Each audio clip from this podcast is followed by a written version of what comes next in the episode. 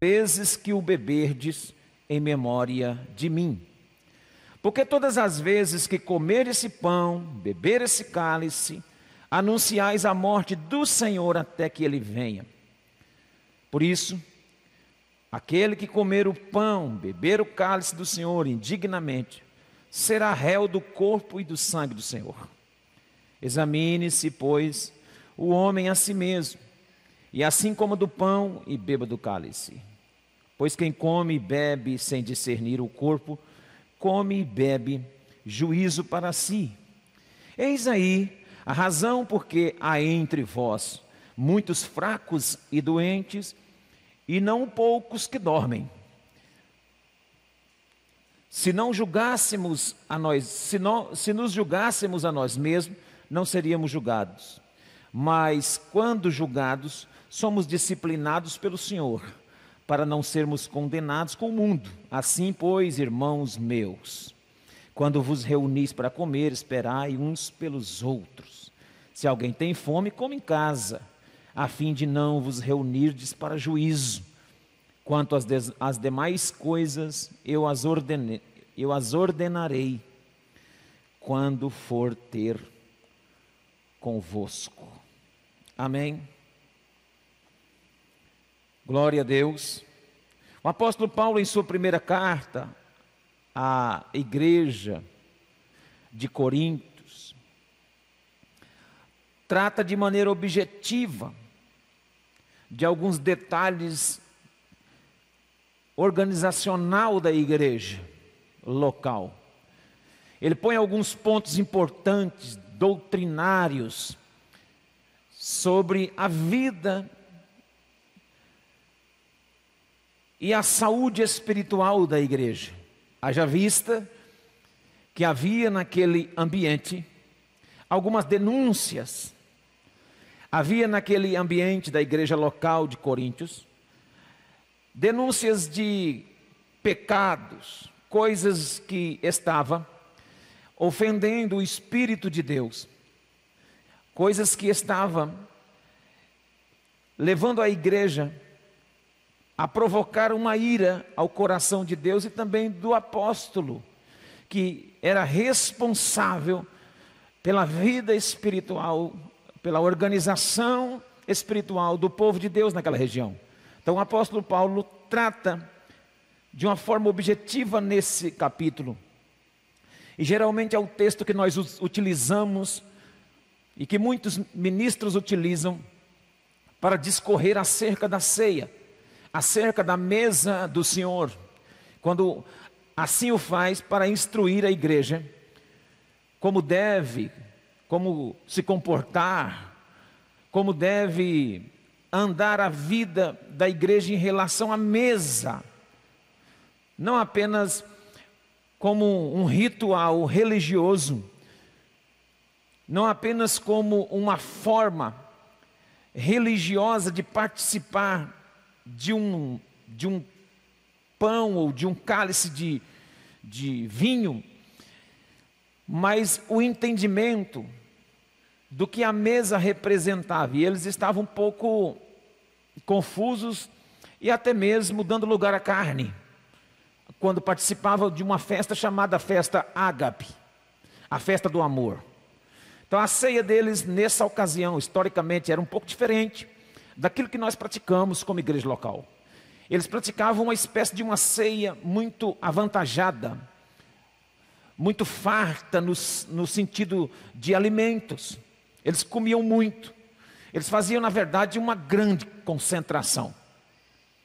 Eles mudaram um pouco o ritmo, eles mudaram um pouco a ideia, eles estavam é, com essas atitudes transformando a ceia, o memorial, aquilo que Jesus instituiu e estabeleceu para que fosse memória da sua morte, eles estavam fazendo uma farra, trocando no português. Mas claro, eles estavam fazendo da, da espécie de reunião de amor deles, deixando uns para trás sem comer, fazendo desse movimento um movimento é, até certo ponto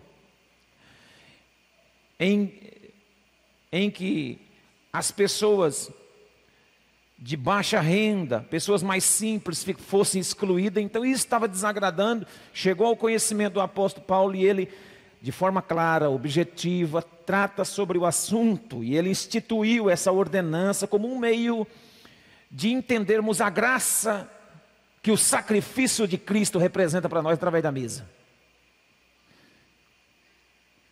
E é, é bom você entender também, porque somente pessoas que foram remidas, pessoas que foram lavadas, pessoas que foram banhadas no sangue do Cordeiro, que confessam o nome do Senhor, que têm a revelação da importância da mesa, que têm em mente e que têm a clara e evidente convicção de que a mesa representa, primeiro, a centralidade da morte, o propósito da morte e os benefícios desse sacrifício, nós devemos nos apropriar de forma pessoal.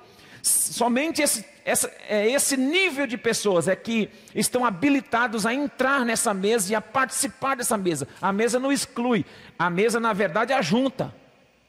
Só que aqui nas instruções que Paulo vai trazer sobre a ceia do Senhor, Paulo está colocando ordem na casa, para que não, não haja, é, numa reunião como essa, a distorção de princípios pela qual ele recebeu. Paulo entra no texto dizendo, porque, no verso 23, eu recebi do Senhor o que também vos entreguei.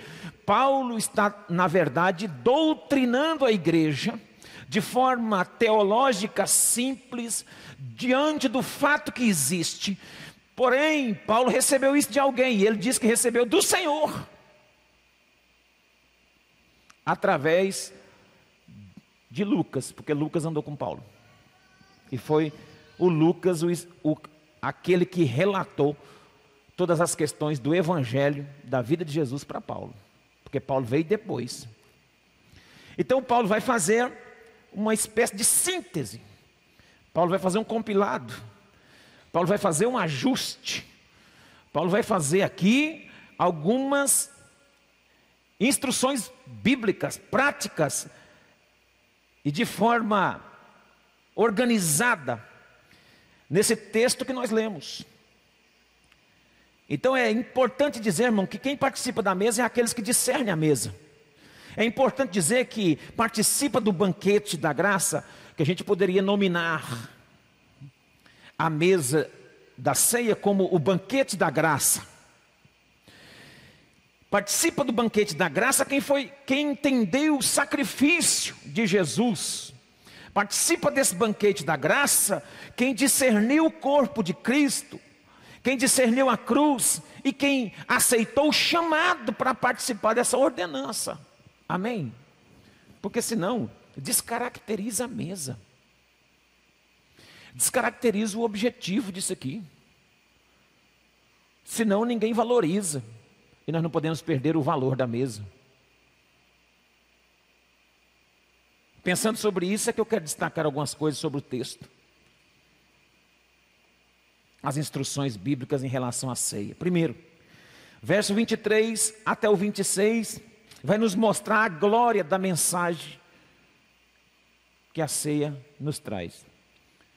A glória, veja bem comigo, eu recebi do Senhor, que também vos entreguei, que o Senhor Jesus, na noite que foi traído, tomou o pão, e tendo dado graças, o partiu e disse: Isto é meu corpo que é dado por vós, fazer isto em memória de mim. A ceia foi instituída para que a igreja pudesse recordar continuamente o sacrifício vicário de Cristo na cruz em seu favor. Presta bem atenção que Cristo não morreu em seu lugar, Cristo morreu em seu favor.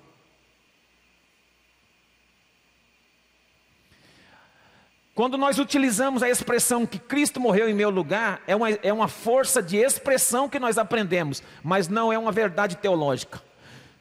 Cristo não morreu em seu lugar, Cristo morreu em seu favor, Cristo morreu em seu benefício. Ninguém aqui tinha capacidade de substituí-lo, portanto, se não temos capacidade de substituí-lo, logo ele não morreu em nosso lugar, porque nós não poderíamos morrer no lugar dele. Então ele morreu para nos beneficiar. E essa mensagem, através da ceia, é a glória da mensagem. O sacrifício de Jesus é a glória da mensagem que a ceia revela. É uma gloriosa mensagem. Ela traz a mensagem de uma glória do Cristo se entregando. Aleluia. Jesus fez grandes milagres, Jesus ofereceu para a igreja grandes ensinamentos. Jesus, Jesus fez grandes coisas, mas Jesus estabeleceu e instituiu como memorial uma ordenança que se chama ceia. Jesus não pediu para que se lembrasse do Natal.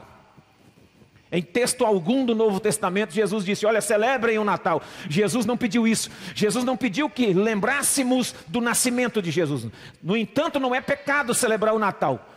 É até interessante, porque nós celebramos o nascimento, o aniversário de alguém que é importante para nós, mas não é mais importante do que lembrar da sua morte. Jesus não pediu para mencionarmos o, o seu nascimento, pediu para mencionarmos a sua morte. E ele disse: quando vocês comerem, quando vocês beberem, vocês vão estar anunciando a minha morte até que eu venha, e isso é glorioso.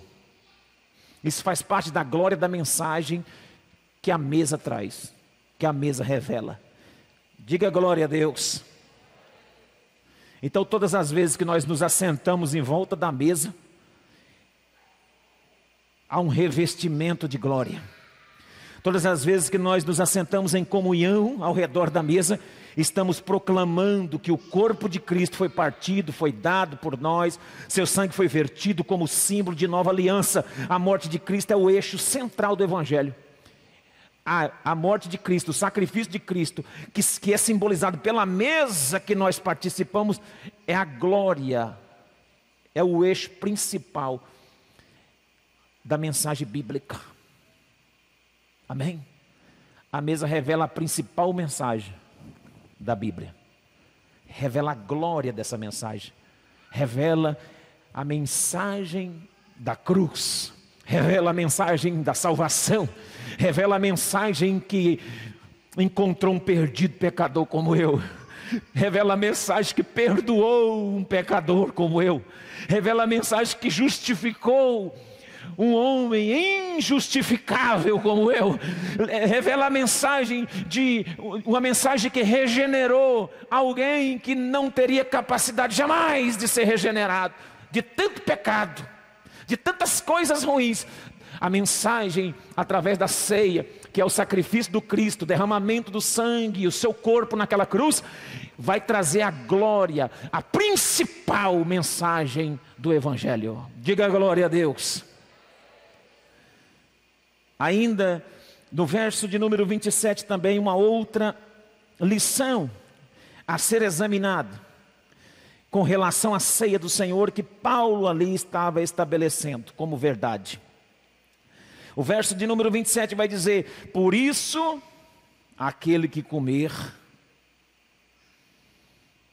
o pão ou beber o cálice do Senhor indignamente será réu do corpo e do sangue do Senhor. Aqui, irmãos, Paulo está fazendo uma advertência. Uma mensa a ceia nos traz uma mensagem de advertência. A ceia quer revelar para você uma advertência. Participar da ceia de forma indigna. E isso não tem a ver com pecados, tem a ver com a interpretação do que a ceia representa. Presta atenção, Jesus não morreu para perdoar apenas pecados. Jesus morreu para perdoar o pecado. Tem diferença. Pecados são atos malignos que afrontam o nosso Deus todos os dias quando nós cometemos. Mas o pecado da condenação foi exposto na cruz por Jesus de Nazaré através de seu sacrifício, e desse nós estamos livres. Agora, a questão desses pecados que você anda cometendo é questão que a sua carne está falando mais alto do que, as, do que o seu espírito. Mesmo sendo crente, reconhecendo o sacrifício, vi, entendendo que Jesus morreu e entendendo a mensagem da mesa, você ainda comete pecados. Jesus não vai morrer mais por esses pecados. O sacrifício foi único e perfeito. Jesus não volta a morrer porque eu peco. Está faltando libertação, está faltando consciência, está faltando dignidade na interpretação da mesa quando eu peco, quando eu cometo atos pecaminosos, eu estou agindo de forma indigna com a mesa que eu participo. E eu já pesquisei sobre essa interpretação para tudo quanto é lado. Já ouvi gente falando que tem que tomar ceia de qualquer jeito. Já ouvi tanta gente pregando que pode tomar ceia, quanto mais pecado, mais ceia é melhor que santifica mais. Gente, já ouvi tanta barbaridade. E eu tive que pesquisar. E eu vou lhe falar uma coisa: sabe qual é a interpretação? É essa que está aqui mesmo, nessa Bíblia que você tem aí. Não precisa procurar outra, não. É essa aqui que eu estou falando. É o que está escrito aqui de forma literal. Quando eu, ajo de, quando eu estou agindo de forma indigna, é quando eu estou cometendo atos pecaminosos contra Deus, e ao mesmo tempo eu estou debruçado, ao mesmo tempo eu estou em volta da mesa, e não altero os meus atos libidinosos contra Deus, e não altero os meus atos pecaminosos que injuriam o coração de Deus, e ao mesmo tempo estou em volta da mesa, estou em volta da mesa, estou em volta da mesa, e isso tem consequência, e é essa advertência que o apóstolo traz. Veja bem ele, qual, é, qual é a advertência que ele está fazendo sobre essa forma indigna de estar em volta e ao mesmo tempo cometendo atos pecaminosos. Nós nos aproximamos da mesa do Senhor de forma indigna, então, sem idoneidade. E isso é interessante, irmãos, porque a Bíblia vai dizer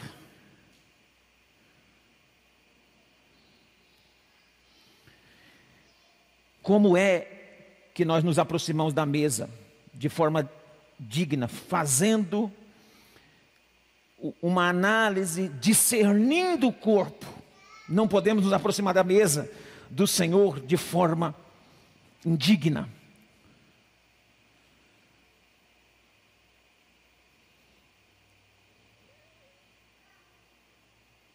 E, e aqui mais, e aqui por último, uma ordenança clara sobre essa advertência com relação à mesa, à ceia. Primeiro, que nós somos sempre chamados à comunhão. Reverendo Hernando Dias Lopes diz que na ceia, na ordenança que, Deus, que Jesus estabeleceu, nós somos, nós somos chamados, através da mesa, olhar para o passado e ver a cruz. Debaixo dessa ordenança, nós somos chamados a olhar para frente e aguardar a volta de Jesus. Somos, somos desafiados a olhar ao nosso redor e acolher os nossos irmãos de, com amor. Porque tinha gente largando o outro para trás lá. Paulo está falando disso. Então a ceia nos ensina olhar para o passado ver a cruz, para frente ver a, a, a volta de Cristo, ao redor ver os irmãos e olhar para dentro. Olha o texto 28. Examine-se. Então você olhou para o passado, viu o sacrifício. Olhou para frente, aguarda a expectativa da volta de Jesus. Olhou ao seu redor, viu seus irmãos, está precisando de você. Tem que tratá-los com amor, cuidar, lembrar dele. E olhar para dentro de si. Fazer um exame para agir de forma digna. Com a mesa, eu devo estar olhando para trás, olhando para frente, olhando ao redor e olhando dentro de mim. Vou repetir. Para você agir de forma digna com a mesa, você tem que estar olhando para trás, para a cruz de Cristo, o sacrifício que foi feito, valorizar esse sacrifício. Olhar para frente, aguardar a volta, porque isso aqui anuncia a volta de Jesus. Olhar para o irmão, lembrar que ele também precisa comer, participar junto com você. Ele precisa do seu amor, depende do seu abraço, depende do seu carinho. E olhar para dentro de si, e dentro de si, examinar. Examine-se, pois, o homem a si mesmo, e assim coma do pão e beba do cálice. Somos chamados a examinar. E não somos chamados para examinar a vida dos outros. Glória a Deus por esse texto. Porque geralmente examinar a vida dos outros é mais fácil do que a nossa. Nós somos peritos em examinar a vida dos outros.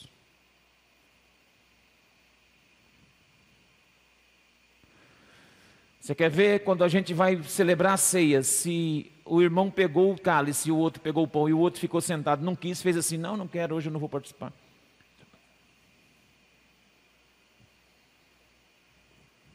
Será o que está acontecendo com a irmãzinha? Na hora da ceia passou a bandeja, ela não pegou e está só que chora. Quer dizer, você está examinando a vida da irmã ao invés de examinar a sua. Só que a Bíblia está mandando você examinar a sua. Ainda bem que está escrito na Bíblia: examine-se o homem a si mesmo. Porque sem mandar, nós já examinamos a vida dos outros. Já pensou se a Bíblia mandasse a gente examinar? Se a Bíblia desse pelo menos uma pista, ó, cuide da vida dos outros, irmão. Ih, não ia certo, não. Meu Deus. Examine-se, pois, o homem a si mesmo. Eu disse que era por último, mas não é por último. Por último é agora. Por último, eu quero falar assim que Paulo faz um diagnóstico triste do, dessa, dessa questão aí.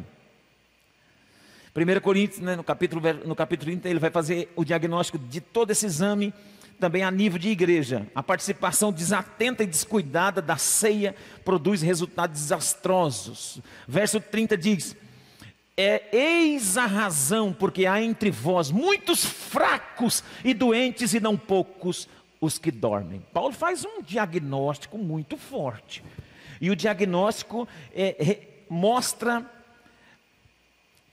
menciona níveis de disciplina que nós vamos ter se de, de forma irreverente, se de forma indigna fizermos essa análise e levarmos a mão na mesa. Olha, as, olha aqui o nível dessa disciplina: enfraquecimento, doença e morte. Está no verso de número 30. Eis aí a razão, porque há entre vós muito fracos. Então, o exame mal feito, a interpretação mal feita da mesa, te leva a um enfraquecimento espiritual. Esse é o diagnóstico dado pelo apóstolo. Segundo, o exame mal feito te leva à doença. E em terceiro, o exame mal feito te leva à morte. Está falando que dorme aqui, irmão? É morte. Já tinha muita gente fraca lá em Coríntios, já tinha muita gente doente e tinha muitos que tinham partido. Nós não estamos brincando de ser crente, não, irmãos. Nós estamos lidando com a mesa do Senhor. Nós somos da mesa, somos o povo da mesa. A mesa é uma, é uma coisa muito séria. A ceia é algo muito sério. Entre os crentes de lá de Corinto, havia gente fraca, enferma, gente desviado, gente sendo ceifados, gente morrendo, pecado o resultado do pecado estava sendo desastroso, estava cometendo muita gente naquele lugar. Então, a ceia vai nos revelar esse diagnóstico um pouco triste. Vai revelar sobre o exame mal feito que nós fazemos e acha que está tudo bem. Só que tem um detalhe de tudo isso.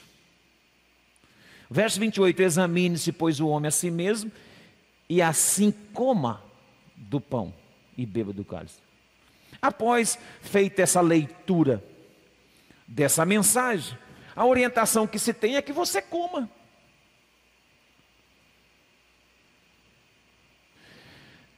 Porque quem ouve uma mensagem com esse teor, fica preocupado: eu como ou deixo de comer?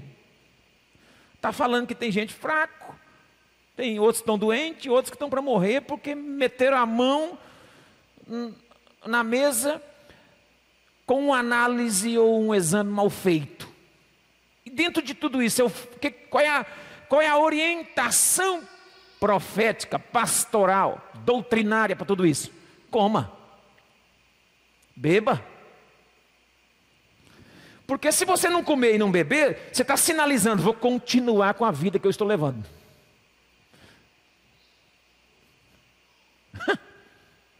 é. Agora, se você não, se você come e bebe e continua levando a vida do jeito que quer, hum, vai. Tranquilo e manso por aí, fazendo o que a sua carne pede. Aí você está em mau lençóis, porque sua vida espiritual não vai romper, você vai viver a vida fraco, vai viver a vida doente, e corre o risco até de morrer por causa disso. Ah, pastor, mas aí está falando da morte espiritual. Não, está falando da morte física. Física. Espiritual vem com o enfraquecimento e a doença. E o terceiro nível dessa disciplina do, do exame mal feito sobre si mesmo é a morte. Então, diante de tudo isso, a análise que nós devemos fazer não é só no dia da ceia ou na semana da ceia. A análise que nós devemos fazer é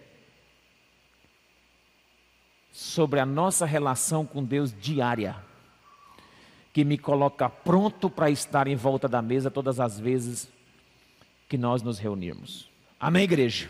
Você está pronto? Fica de pé para nós celebrarmos a nossa ceia no nome de Jesus. Convidar